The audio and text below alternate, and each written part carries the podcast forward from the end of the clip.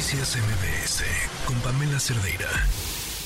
Le agradezco mucho a Francisco Martínez, ingeniero en elevadores, titular de Grupo Roma, que nos acompaña en la línea. Lo buscamos después de estas imágenes que vimos el día de ayer de lo que sucedió en Quintana Roo, en este hospital del Instituto Mexicano del Seguro Social, que cobró la vida de una chiquita de seis años, mientras prácticamente el elevador se la llevaba, medio cuerpo seguía afuera. Gracias por acompañarnos, Francisco. Buenas tardes. Buenas tardes. ¿Qué, qué tan común es que este tipo de incidentes pasen? y si podemos entender qué pasó, Francisco, por la información que tenemos eh, disponible. Pues es muy fácil de, entender. El problema ahí fue un problema técnico, electrónico. este, en este caso es muy difícil de, de poder echarle la culpa a alguien porque en primer lugar se debe de hacer una investigación. Hay que ver eh, las bitácoras de mantenimiento, hay que ver este eh, cómo está hecha la instalación, de qué materiales está compuesto el elevador, este, pero evidentemente ahí hubo una falla técnica, eh, falló un sensor, un sensor que detecta la puerta abierta o la puerta cerrada. Entonces, este, ese fue básicamente el problema. Un elevador no se puede poner nunca en marcha por sí solo cuando una puerta está abierta.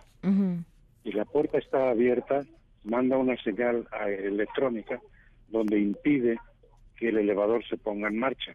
Ahora, hay que ver ese tipo de sensores, cómo estaban instalados, si estaban sucios, si estaban limpios, eh, qué dicen las bitácoras de mantenimiento. Hay que ver muchos detalles ahí básicamente ese, ese es el problema. No, no, ¿Y no tienen los elevadores un eh, doble mecanismo de seguridad? O sea, me, me parece aterrador que por sensores que pudieran estar sucios o no revisados, solo un tipo de sensores que detectan que la puerta esté abierta o cerrada, pueda pasar un incidente de este tamaño deberían de llevar, deben de llevar dos doble sensor. Mm, okay. Deben de llevar doble sensor. En caso de que falle uno, entra el otro. Ahora, no conozco yo ese elevador. Claro. En qué situación está. Por eso digo que evidentemente se debería de hacer una una revisión, aunque ahora ya es muy difícil también de hacer una revisión, porque como eh, evidentemente las personas en un intento de ayudar, destrozaron el, el marco de la puerta, destrozaron todo esto. Yo también lo hubiera hecho, eh, con tal de salvar a la niña, ¿no? Pero ahorita pues me imagino que, que habrán roto algunas piezas, algunas cosas y ahorita sí se puede saber, pero es más difícil. Claro. Francisco, ¿qué pasa, por ejemplo? debe de llevar un doble mecanismo de, de seguridad. eh, ese es otro, eh, algo que los detenga de manera inmediata cuando está sucediendo. Puede ser algo como lo que vimos o el hecho, por ejemplo, estas puertas que de pronto se cierran sin decir agua va con una fuerza brutal. ¿No, no, no hay un mecanismo que lo detenga? Sí, sí, por eso es, es que es una avería muy, muy rara. O sea, ahí tuvo que fallar el sensor. Pero además del sensor, las puertas llevan un, un como unas celdas fotoeléctricas que también lo detectan. O sea, ahí, ahí hubo varios fallos de sensores.